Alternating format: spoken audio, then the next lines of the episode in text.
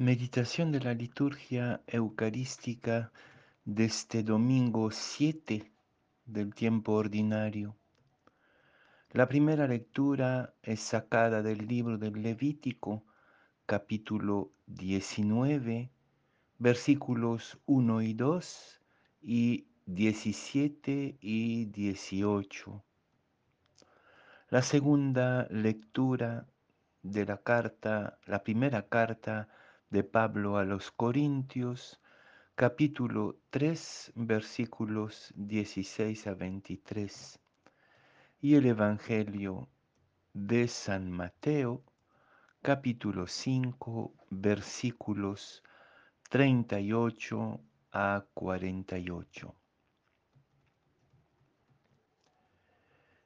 En aquel tiempo dijo Jesús a sus discípulos, han oído que se dijo ojo por ojo, diente por diente, pero yo les digo, no hagan frente al que les agravia, al contrario, si uno te abofetea en la mejilla derecha, preséntale la otra.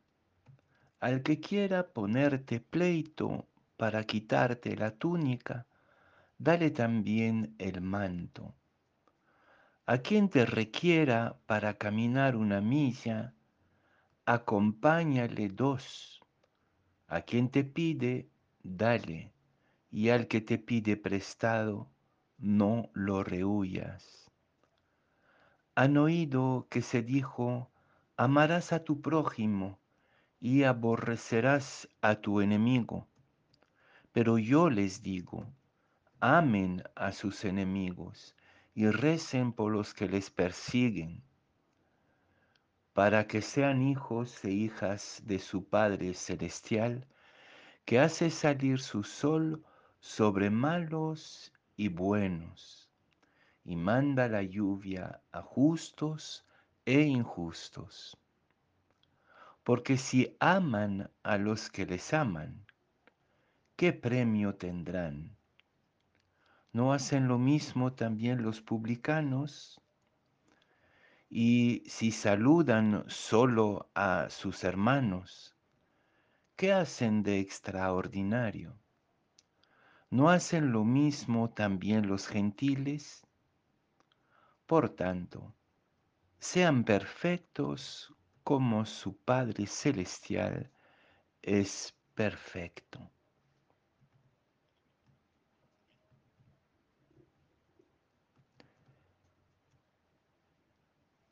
Estamos a las puertas de la cuaresma, tiempo privilegiado de conversión y de cambio radical. Y la liturgia de este domingo nos introduce a esta conversión con la formidable, hasta podríamos decir insoportable, novedad y exigencia del Evangelio. Ya no se trata, como en la primera lectura, de amar a sus paisanos, sus familiares, y seguir odiando a los otros, sino de amar de verdad a sus enemigos, cosa aparentemente imposible. Y sin embargo, eso depende de lo que la primera lectura, lectura llama la santidad de Dios y que Jesús reinterpreta en la misericordia sin cálculo de Dios, Dios perfecto, Dios santo que hace caer la lluvia sobre buenos y malos. Como dice San Pablo en la segunda lectura, hay que dejar atrás nuestras categorías de sabidurías humanas que muchas veces nos llevan al diente por diente, ojo por ojo, y abrazar la locura evangélica del amar a sus enemigos, de presentar la otra mejilla. Estamos en un tiempo donde todos son enemigos. Los que no tienen el mismo color de piel, que no tienen el mismo dejo. Estamos enemistados entre hermanos incluso en, en nuestro país.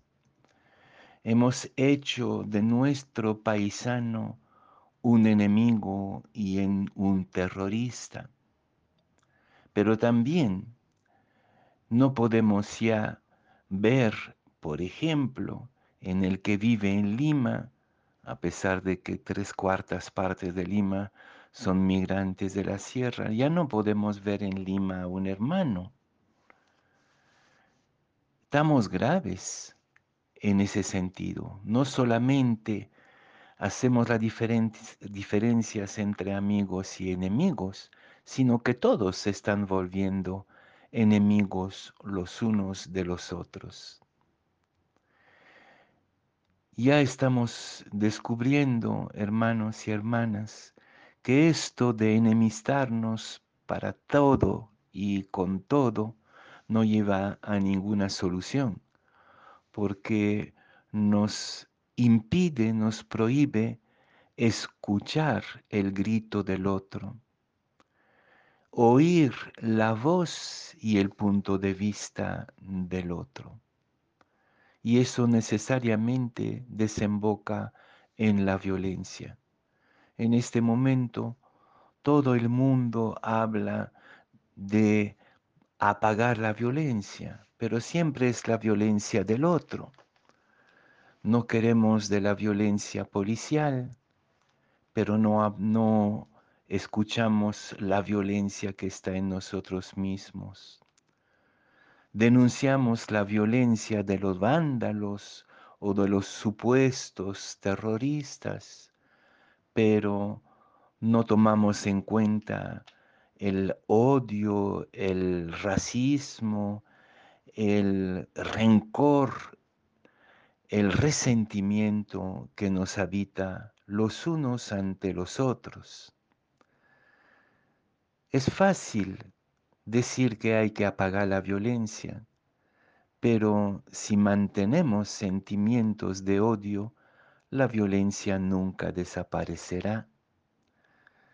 Tampoco desaparecerá la violencia si no hay camino de justicia y de reciprocidad. Tampoco se apagará la violencia si no nos escuchamos con respeto los unos a los otros. En nuestro país hay gente a quienes nunca se ha escuchado y que hoy día simplemente reclaman que se les escuche en sus características propias y en su cultura. El fin del odio y de la violencia no se logrará con varita mágica, con buenas palabras, ni con represión, mucho menos. Solo brotará de, una, de una, un pedido de perdón mutuo de una escucha humilde y respetuosa, de un arrepentimiento. Necesitamos de un enorme arrepentimiento mutuo, todos y todas. Y en este sentido, la cuaresma que va a empezar dentro de pocos días, tendríamos que vivirla todos juntos, no solo como un tiempo de conversión personal, e individual, por supuesto que es muy importante, corregir, trabajar lo que en nosotros es contrario a la ley de Cristo, a la no violencia evangélica.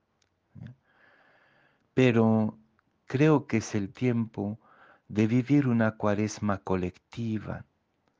Somos santuarios de Dios, somos santos, tú y tu enemigo cada uno, cada cuerpo, cada persona en este país y en el mundo entero es santuario de Dios. Y quizás el ayuno más urgente entre nosotros es el ayuno de violencia que el Evangelio de hoy simboliza con eso de presentar la otra mejilla. No se trata de no reclamar su derecho, no se trata de no gritar justicia, sí, por supuesto, pero con medios no violentos. Y simbólicamente presentar la otra mejilla, es decir, al que te agrede violentamente, a mí no me arrastrarás a la misma lógica de violencia. Mantenerse de pie ante el violento y buscar caminos de reclamo, de debate, de discusión que no sean violentos, esto es la gran conversión que se exige en esta cuaresma. ¿Cómo subir a la Pascua? ¿Cómo celebrar la Semana Santa si no hacemos un gran tiempo de arrepentimiento colectivo? Estamos muy mal en el pecado colectivo, toditos, todos. Hay que reaprender a mirar a su enemigo como lo que es, su hermano, su hermana, el santuario de Dios.